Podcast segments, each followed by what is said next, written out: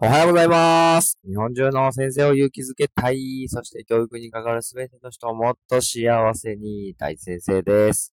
はい、えー今日はですね、学級経営の教科書という本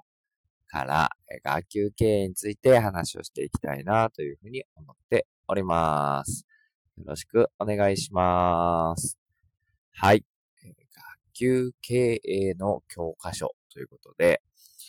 えー小学校の先生はね、もう担任している方は間違いなく学級経営をしているわけなんですけども、まずこの本によるとですね、学級経営っていうそのもの自体があんまりこうちゃんと定義されていないよねっていう話が書かれていました。学級経営って何っていうことですよね。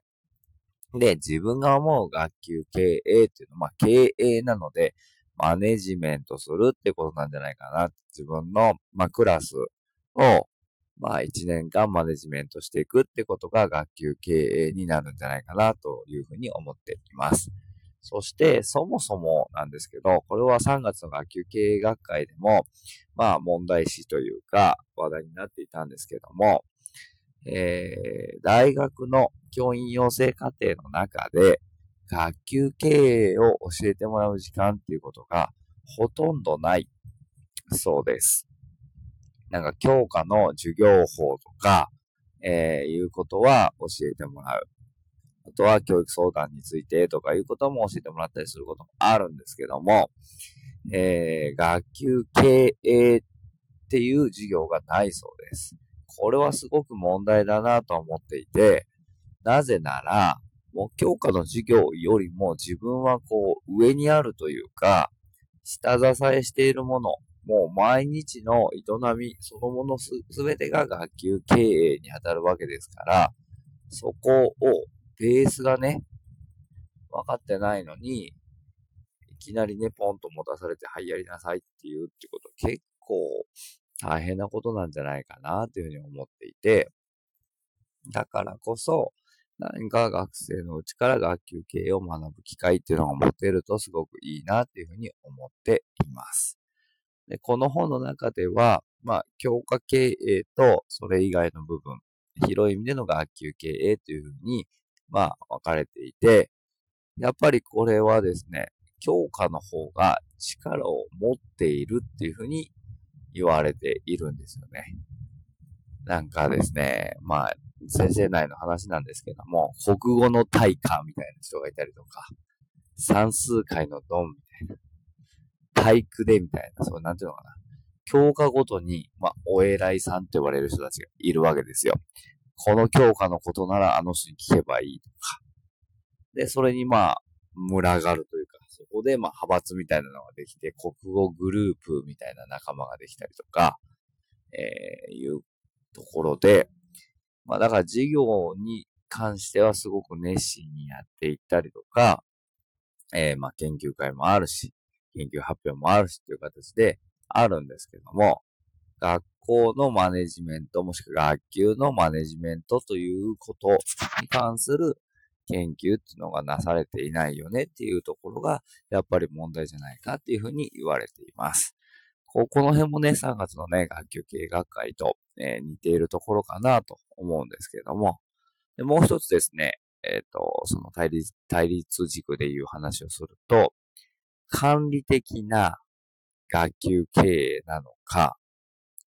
まあ、自由、子供たちの自主性を重んじる学級経営なのかっていう、えーところが、えー問題で、問題というか、えーあるよねっていう話が書かれていました。で、どういうこと？これも自分もよく感じるんですけど、めちゃめちゃ厳しくて、めちゃめちゃ管理している。けれども子供がまピシッとしているクラスもあれば、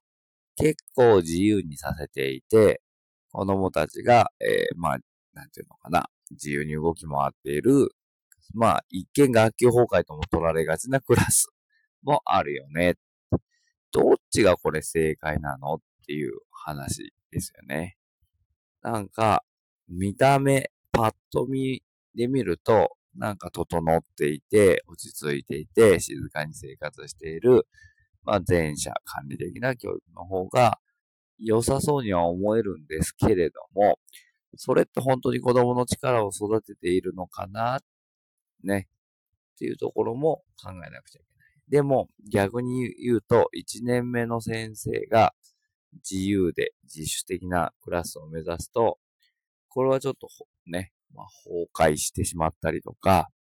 まあ、なんていうのかな。先生がコントロールしきれない、もう、なおまあ、俗に言う学級崩壊のような状況に陥りがちですよねっていうようなことも書かれていました。これだから何が正解っていうわけじゃないと思うんですけども、バランスなんじゃないかなと思いながら読んでおりました。でよく自分はね、あの、キム先生からずっと学んできたんですけど、キム先生もまあ、ちょっと似てるような、ちょっと違うようなことを言われるんですけど、キム先生が言われるのは、えっ、ー、と、父性と母性と子供性の3つ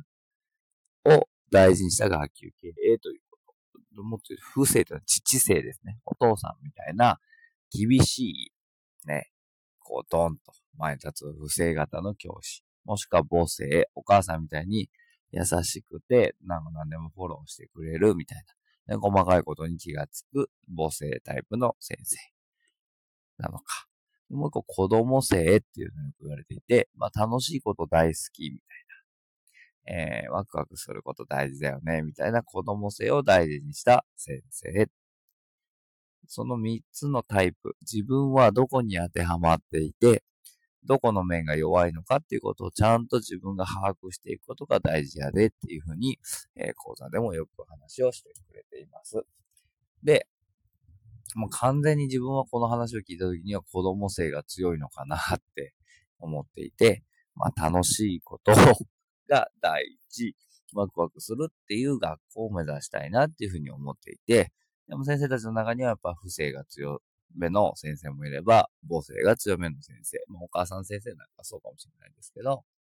ということで、まあ、どれがいい悪いという話ではなくて、自分のタイプと、いろんな先生たちのタイプを見るときに、不正、母性、子供性っていう見方をしていくと、なんとなく自分のタイプと強み、弱みが分かってくるんじゃないかなっていうことなんですよね。じゃあその弱みを補うために何をしようかっていうことを考えたりとかっていうことも学級経営の中の一つの大事な要素じゃないかなというふうに思っています。ということで、はい。今日は、えー、学級経営の教科書から、学級経営って何っていう話とか、あとどういうタイプの学級経営をする人がいるのかなっていう話までさせていただきました。ということで、はい。今日も子供生全開でやっていきたいなと思っておりますけども。えー、でも今日雨なのでね、プールも入れずに、外にも遊びに行けずに、子供たちはもうね、ムズムズしてるのかなと思うので、何か楽しいイベントを企画できるといいなというふうに思っております。ということで、はい。今日は学級経営の教科書のお話をさせていただきました。今日も最高の一日になりました。ありがとうございます。せーの、いいね